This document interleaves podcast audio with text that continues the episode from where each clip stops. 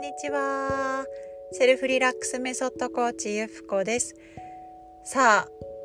今日は3月の25日ですね。今日はですね、図書館が大好きっていう話をしたいと思います。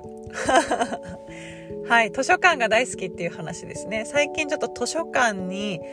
え目覚めております。皆さんはどうでしょうか？これを聞かれているあなたは図書館に行かれますか？ぜひね、ちょっとコメントや、えー、インスタグラムでもね、いいのでお答えいただけると嬉しいんですけども、図書館がですね、やっぱ改めていいなと思ったんですけど、フィンランドともちょっと関連があるのでお話をさせていただこうと思います。あのフィンランドってですね図書館利用率が世界一って言われてまして図書館の充実度がですねものすごいんですけどもどのくらいすごいかっていうとまあ法律でもえー、っとですね2キロごとにかななんかアクセスできる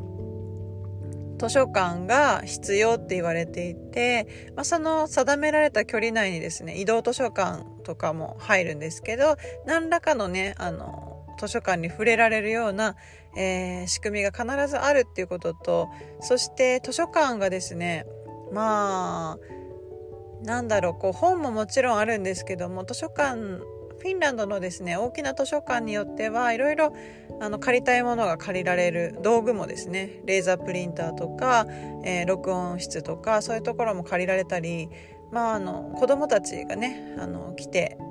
絵本の読み聞かせをできる場所だなんかもあるそうなんですけど、まあ、あのそんなにですね日本みたいにシーンって静かっていうよりはまあ多少ざわざわしているんですかね、まあ、そういったまあなんか寛容な、まあ、図書館みたいなんですけども、え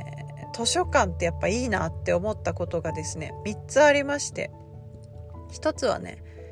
やっぱこう集中できる、うん、集中できること。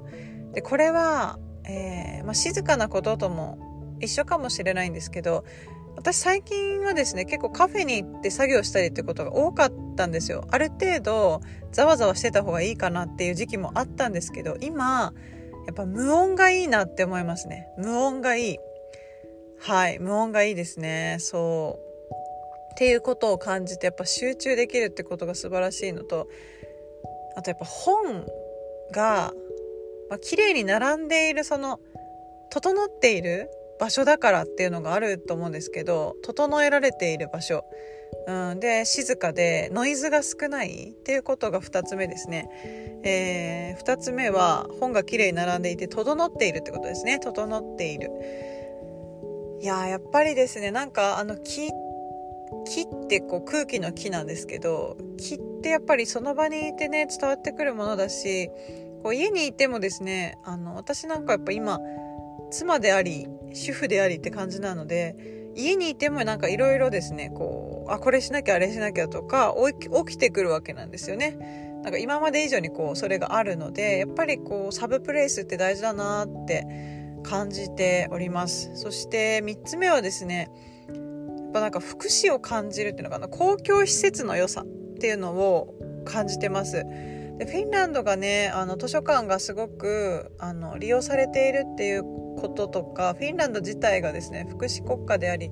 えー、かなりその税金もね高いんですけれどもその分公共施設とか、えー、何ですかねあのインフラが整備されているので、えー、そういったねこう行政の投資っていうんですかそういう場所としてもやっぱ図書館って